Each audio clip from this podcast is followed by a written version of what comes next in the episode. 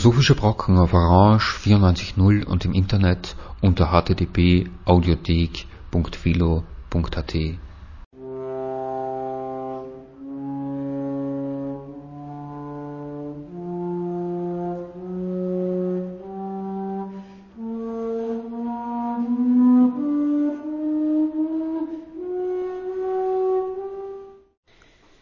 Sollen wir die Begrüßung auch gleich machen?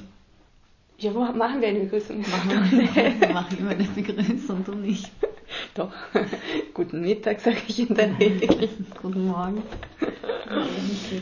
Ja, guten Morgen zur, nein, guten Mittag zur Sendung Philosophische Brocken.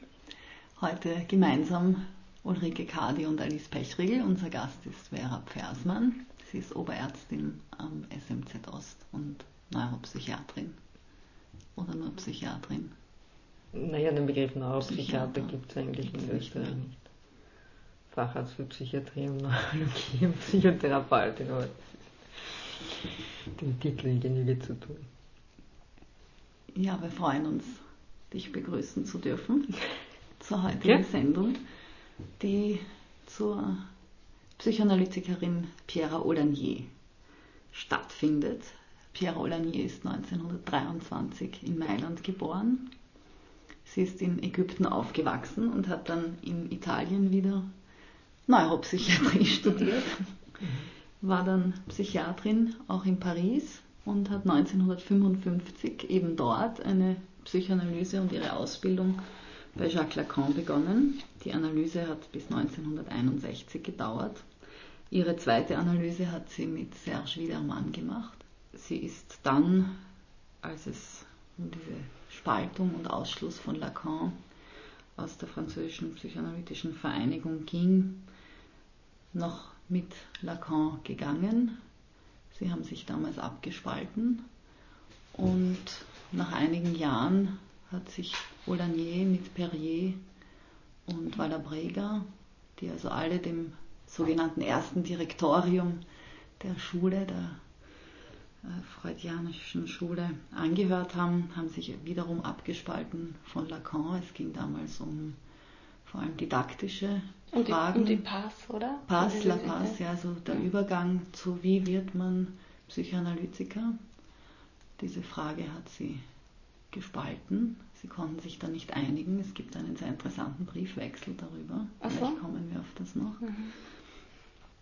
Äh, Wie auch immer, sie hat dann 1969 die Zeitschrift Topik gegründet, die sie bis zu ihrem Tod 1991 herausgegeben hat.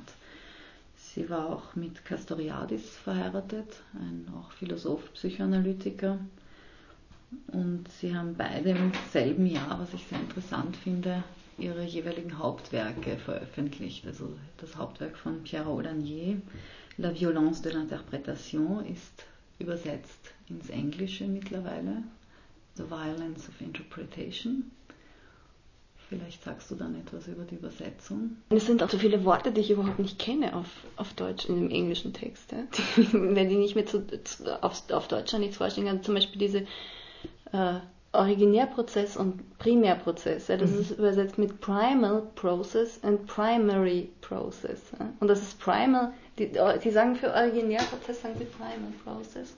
Und damit bist du irgendwie, ich habe lange gebraucht, um überhaupt zu sehen, dass Ja. das eine das andere ist, weil das so ähnlich geklungen Mhm. hat. Ja, das ist, glaube ich, schon schwierig. Gut, ich weiß nicht, wie die, wie die deutschen Übersetzungen sind, aber wahrscheinlich sollte man auf die äh, darauf verweisen, wie das auf Französisch jeweils heißt. Das ist vielleicht für die Zuhörer dann auch irgendwie leichter. Mhm. Die, hat sie Spanisch original geschrieben auch selber? Geschrieben weiß ich jetzt nicht. Sie hat es gesprochen, das weiß ich. Also sie, also es klingt schon sehr gut. Also ich kann es Ja, die waren immer ganz oft in Spanien, das hat Ja. mir der Castoriadis erzählt. dass sie da immer- intensivste Beziehung. Und sie ist ja in Lateinamerika Wird, sehr wird, sie, bekannt. wird sie heftig rezipiert, ja? Mhm. Ah, ja, klar. Und von daher gedacht, vielleicht gab es von ihr einfach schon ist auch spanische. Texte. Es kann sein. Ja.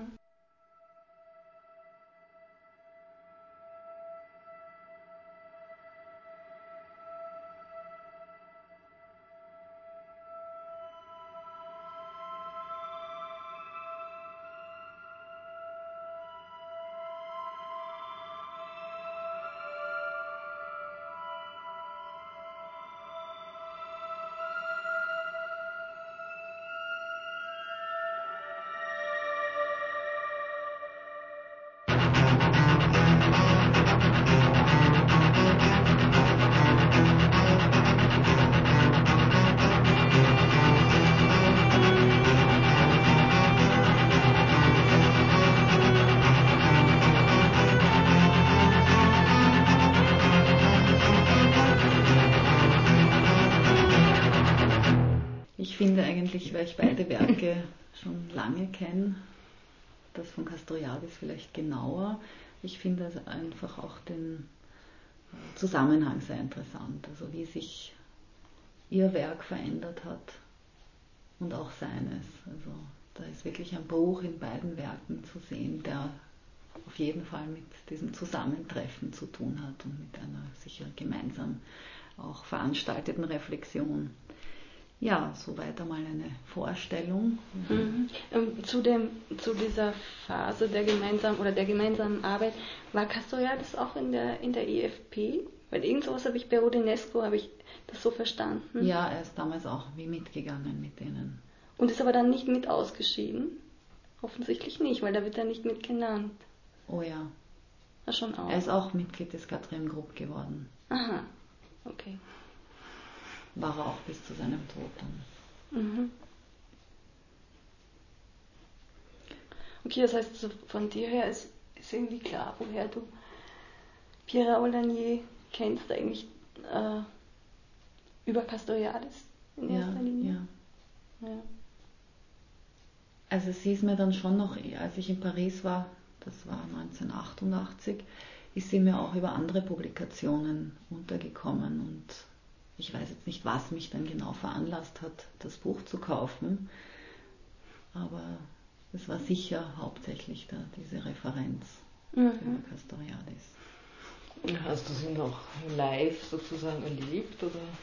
Nein, ich habe mir, hab mir überlegt, eine Psychoanalyse zu beginnen damals und hatte ein Stipendium in Paris und habe mir gedacht, das wäre ja interessant, eine Psychoanalyse bei Olanier zu machen, nachdem ich einiges von ihr gelesen hatte und auch über sie gehört habe.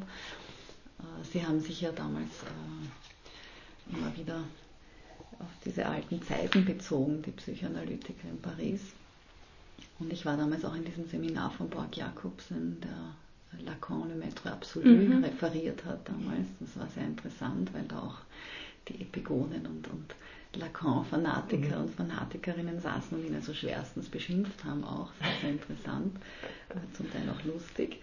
Und äh, ich habe aber dann mich anders entschieden und sie ist dann auch ein Jahr später gestorben. Also ich war dann mhm. eigentlich auch relativ froh, dass ich diese Entscheidung nicht getroffen habe, also sofern das überhaupt möglich gewesen wäre, weil ich eben noch gependelt bin. Und ja, also ich habe sie leider nicht kennengelernt, aber mhm. sehr viel über sie gehört und gelesen halt von ihr. Mhm. Ja, ich kenne ihren Namen von dir. Ich, hab, ich hatte, sie ist mir vorher nicht aufgefallen. Ne? Vielleicht weil ich den Namen in Texten nicht so, nicht so einen Sinn habe. Und habe dann aber festgestellt, dass sie in, in Lacan-Seminaren immer wieder genannt wird und, und selber auch spricht dort. Also zum Beispiel im, im Seminar über die Angst. Ein, eine ganze Sitzung im Anschluss an eine Sitzung, wo Lacan selber nicht da ist und wo sozusagen alle, äh,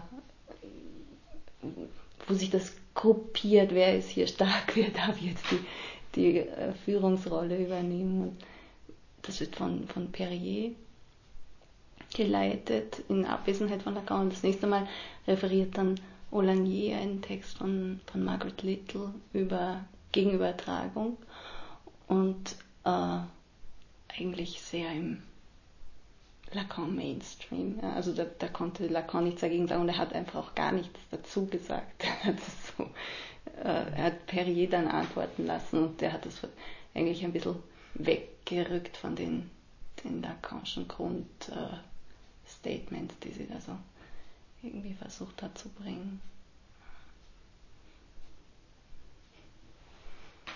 Ja, also es gibt eine Homepage über sie und da wird ihr Werk in drei Perioden eingeteilt, 61 bis 68, also bis zum Bruch, 69 bis 75, also 75 ist die Violence de l'Interprétation erschienen und 76 bis 90, also ihr Todes.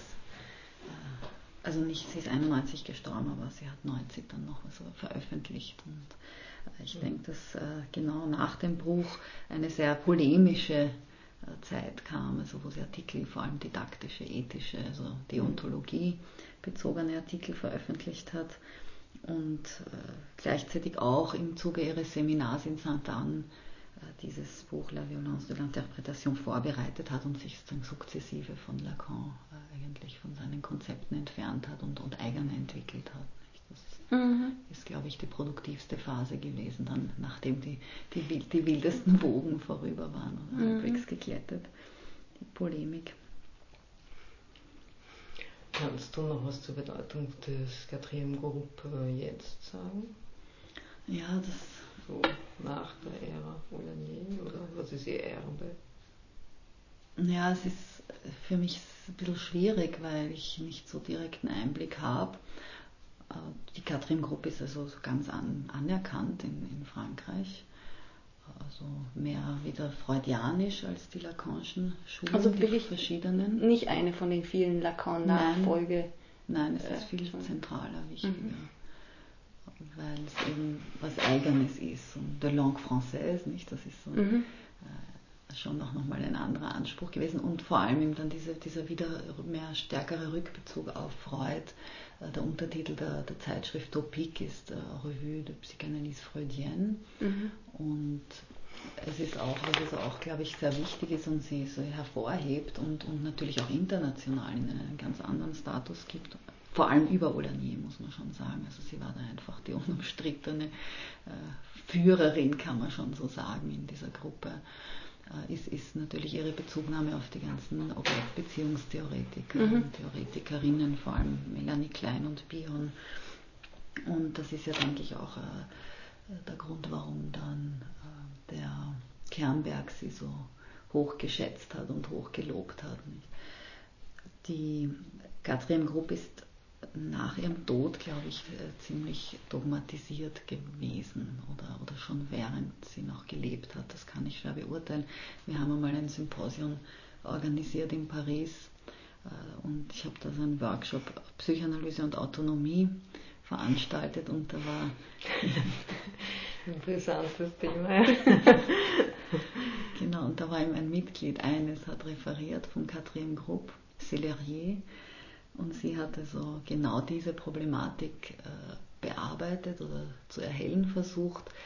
Wie kommt es, dass gerade auch eine, eine, eine Vereinigung, eine psychoanalytische Vereinigung, die sie ja so auf ihre Fahnen geschrieben hat, im Sinne der Autonomie des Individuums und der Gruppe äh, ihre Ausbildung zu gestalten, die didaktischen Fragen äh, zu bearbeiten und zu behandeln und eben nicht dogmatisch zu agieren, warum auch solche äh, Gruppen mit dieser hehren Intention dann letztlich im Dogma und im, im fast sektiererischen immer wieder ein, enden oder dort hineinkippen. Und das war also sehr interessant und das dürfte natürlich auch dann der Fall sein für die Katrin Grupp.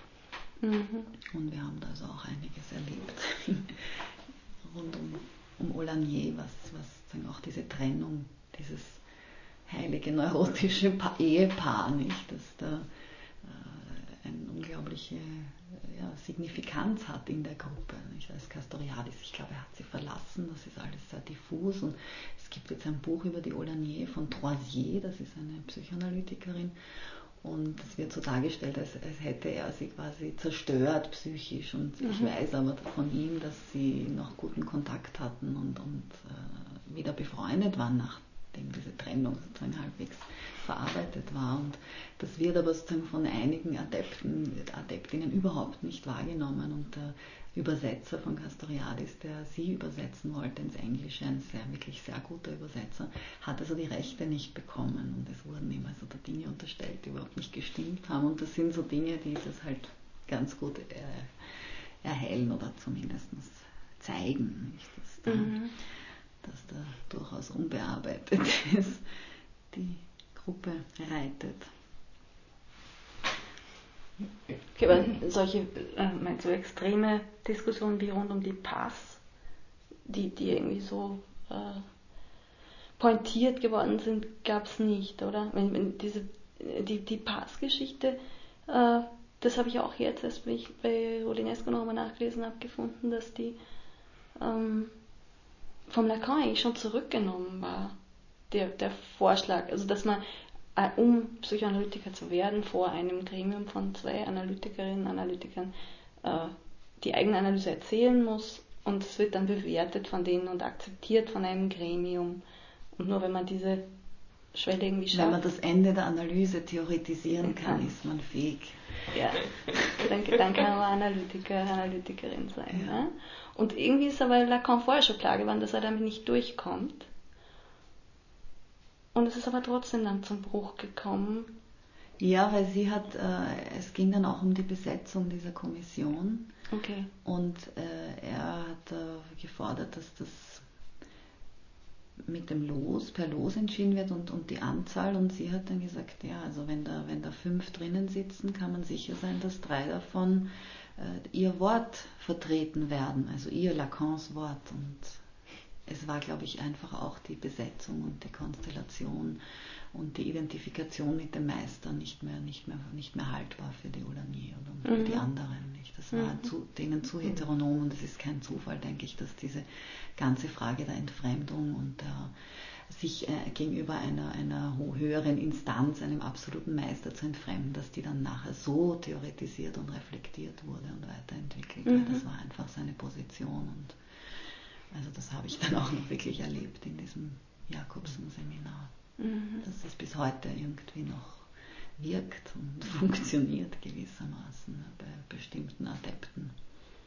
Das war, denke ich, der tiefere Grund und auch wenn er noch mehr zurückgenommen hätte, ich glaube, irgendwann wären sie so oder so gegangen. Mhm.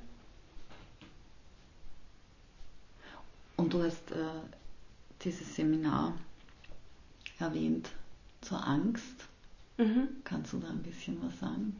Naja, sie, äh, wie gesagt, sie referiert einen Text von, von Margaret Little, ähm, wo, sie, wo sie sich an der Formulierung stößt, dass ein Analytiker, also von, an der, an der Little-Formulierung, dass ein Analytiker jemand ist, der etwas zu geben, etwas zu vergeben hat gegenüber dem Analysanten, der Analysantin, die Bedürfnisse entwickelt. Also so ein, auch so ein ganz hierarchisches Modell. Mhm. Ja. Und äh, also sie sagt dann zum Beispiel so sinngemäß, ich glaube, man muss nur Monsieur Lacan hören, um, um zu wissen, dass das falsch ist. Und äh, dann das vertritt dann so Sachen wie, dass es in der Analyse äh, um das Begehren des Analytikers, der Analytikerin selber geht, so eh Standardsachen halt. Und wird aber dann vom, vom Perrier ziemlich zurechtgewiesen. Irgendwie sagt, der Analytiker hat schon einiges mehr. Ja. Der Analytiker hat ähm, also zum Beispiel äh, größere Macht. Perrier sagt, er hat ein größeres Herz. äh, er ist äh, stärker genau genommen, wenn man, wenn man sich das wenn man sich es unvoreingenommen anschaut. Mhm. Und auch die Geschichte mit dem Wissen, ob es nur ein Wissen ist, das unterstellt wird vom, vom Analysanten oder ob es nicht doch irgendwie ein gewisser Wissensvorsprung ist, das ist nicht so klar. Mhm.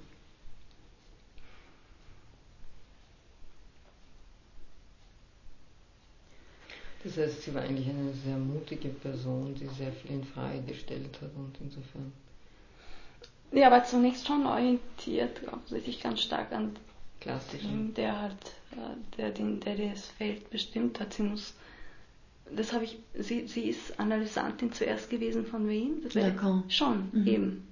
Ja. Also das muss man sich schon auch vorstellen, dass sie, war die gleichzeitig in den, in den Seminaren, in den Seminaren und in den in, den, in der eigenen naja, Analyse oder ist das 62, ja. das weiß ich jetzt nicht, aber ich nehme schon an, dass die da alle damals durch diese Doppelschule gegangen sind. Das ist schon, das ist schon nicht verdrängt. Ja. Und ich, ich habe gelesen einmal, dass den Lacan als Analytiker zu haben, war halt das beste Zeugnis ne? mhm. für die Schüler und Schülerinnen. Deswegen hat er so viele gehabt. Die Rudinesco schreibt ja auch irgendwo, dass sie angeblich seine Lieblingsschülerin war oder so ähnlich. Oder ich weiß nicht, das muss schon auch eine sehr enge Geschichte gewesen sein. Er hat ja wirklich darum gekämpft, dass sie nicht geht. Echt? Der Briefwechsel ist ziemlich, also direkt, ne? also mhm. schon höflich distanzierte Anrede, aber das war schon so ein Hin und Her. Mhm. Wo er eigentlich auch gekämpft hat darum, dass, die, dass sie bleibt. Dass, also sie hat mit ihm damals den Kontakt aufrechterhalten auch. Ne? Bis zur Trennung sozusagen. Trennung oder bis zum bis 68. Zur Spaltung. Mhm. 68, nicht? Das kommt ja, ja auch noch dazu. Ne? Also die Leute waren schon auch politisch motiviert, denke ich. Ne? Im Sinne einer, einer, Selbstbestimmung, einer größeren oder einer, einer Absetzung des Meisters. Ne? Mhm.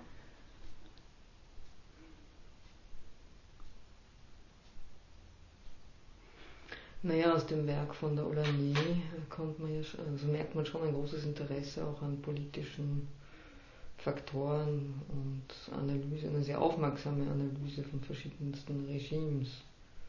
Also gerade auf der Kassette, die du mir geborgt hast, ist ja ein sehr ausführlicher Vergleich von der Alienation, wie sie das nennt, oder geistige Umnachtung und dem, der Psychose und so vergleicht sie eigentlich beide psychischen Prozesse und findet sehr selektiv die, die Unterschiede heraus. Aber im Grunde genommen kann sie Ähnlichkeiten feststellen, auch in diesen totalitären Regimen. Und ich glaube schon, dass das zur damaligen Zeit, gerade so im Hinblick auf Ost-West, ein, ein, eine ganz, ganz präsente Geschichte war. Mit den Amerikanern und den Russen und der 68er Bewegung ja. die sie auch sehr geprägt hat und bewegt hat. Und dass das eigentlich so eine bis dahin eine wirklich winzige Enklave von Intellektuellen war, die in Frankreich den Totalitarismus in der Sowjetunion überhaupt mhm. analysiert haben und den Orwell gelesen haben. Sie hatte da ein wirklich sehr, sehr schönes, äh, einen sehr schönen Kommentar von Orwell 1984, sozusagen aus ihrer Perspektive auf die Psychose in dem letzten Buch ja, im letzten Buch ist das drinnen, das heißt L'apprenti historien et le maître sorcier. Das ist leider noch nicht übersetzt ins Englische, geschweige denn ins Deutsche. Aber das können wir mal machen, oder? Ins Deutsche wäre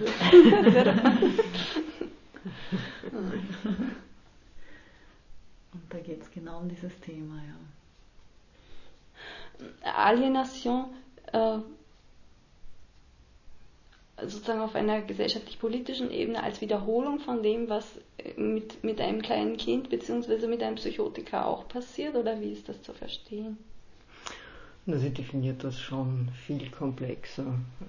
Äh, kann nicht sagen als Wiederholung, sondern ich glaube, da müsste man schon anfangen, überhaupt ihre Termini aufzugreifen, mhm. vielleicht zu definieren und vielleicht magst du ja mal mit dem, mit dem Originär und dem Primärprozess anfangen. Aber sie kann das recht gut unterscheiden, äh, meint, dass jeder in seinem Leben ein Risiko hat, in die Psychose oder halt in die Alienation abzudriften. Aber dass es natürlich auch sehr stark von der frühkindlichen Entwicklung und der Möglichkeit, intrapsychische Konflikte auszuhalten, abhängig ist. Und sie geht da wirklich sehr ins Detail und kann dann sehr gut beschreiben, wie in so totalitären Regimes bestimmte Formen der eigenen Gedanken, der eigenen Vorstellung von Wahrheit äh, nicht mehr möglich sind, nicht mehr denkbar sind, aber auch Phantasmen nicht mehr vorstellbar sind.